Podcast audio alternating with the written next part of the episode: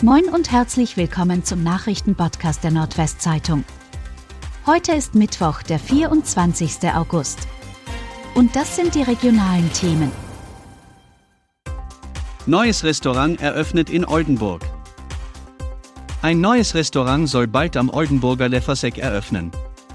Die Linden Projekt GmbH hatte die lange leerstehende Immobilie an der Langen Straße gekauft und saniert zurzeit das denkmalgeschützte Gebäude. Zum 1. November soll dann ein Lokal der Kette Dean David mit 44 Plätzen im Innenbereich und weiteren 16 im Außenbereich eröffnen. Auf der Karte stehen dann Gerichte für Veganer und Fleischliebhaber gleichermaßen. Neben Salaten und warmen Bowls gibt es auch Currys und Suppen, Wraps, gegrillte Sandwiches und Säfte. Ein Wolfsrudel streift durch den Kreis Wittmund. Nach mehreren Fällen von getöteten Tieren wurde nun bestätigt, ein Wolfsrudel streift im Landkreis Wittmund umher.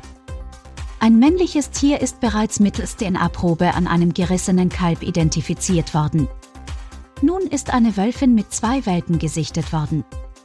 Im Landkreis Wittmund gibt es nach jetzigem Stand fünf bestätigte Wolfsrisse, die in der Umweltkarte des Niedersächsischen Ministeriums für Umwelt, Energie, Bauen und Klimaschutz aufgeführt sind. Kosten für neues Stadion in Oldenburg ermittelt. Braucht Oldenburg ein neues Fußballstadion für den Drittligisten VfB? Nun liegen die möglichen Kosten auf dem Tisch. Nach einer überarbeiteten Machbarkeitsstudie würde der Neubau einer erweiterungsfähigen Arena mit 7500 Plätzen in Donnerschwee inklusive neuer Straßenführungen, Ampeln und Parkplätzen rund 34 Millionen Euro kosten. Die Modernisierung und Sanierung des Marschwegstadions würden je nach Ausführung zwischen 15,5 und 31,3 Millionen Euro kosten. Nun muss die Politik entscheiden. Mieter für ehemaliges Bahnhofsgebäude in Ganderkesee gesucht.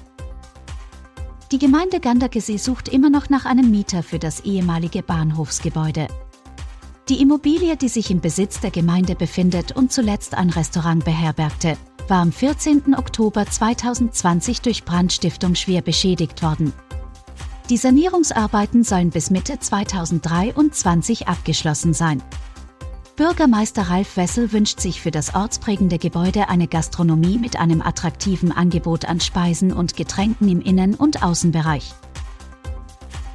Es gibt noch Hoffnung für die Enderfosen Wirft. Acht Tage vor Eröffnung des Insolvenzverfahrens über die Ender Wirft Fosenjagd ist ein Erfolg bei der Suche nach einem neuen Eigentümer nicht ausgeschlossen. Nur wenige Unternehmen hatten auf die Verkaufsofferte reagiert. Eines von ihnen hat sich Informationen dieser Redaktion zufolge als ernsthaft interessiert erwiesen. Entschieden ist aber noch nichts.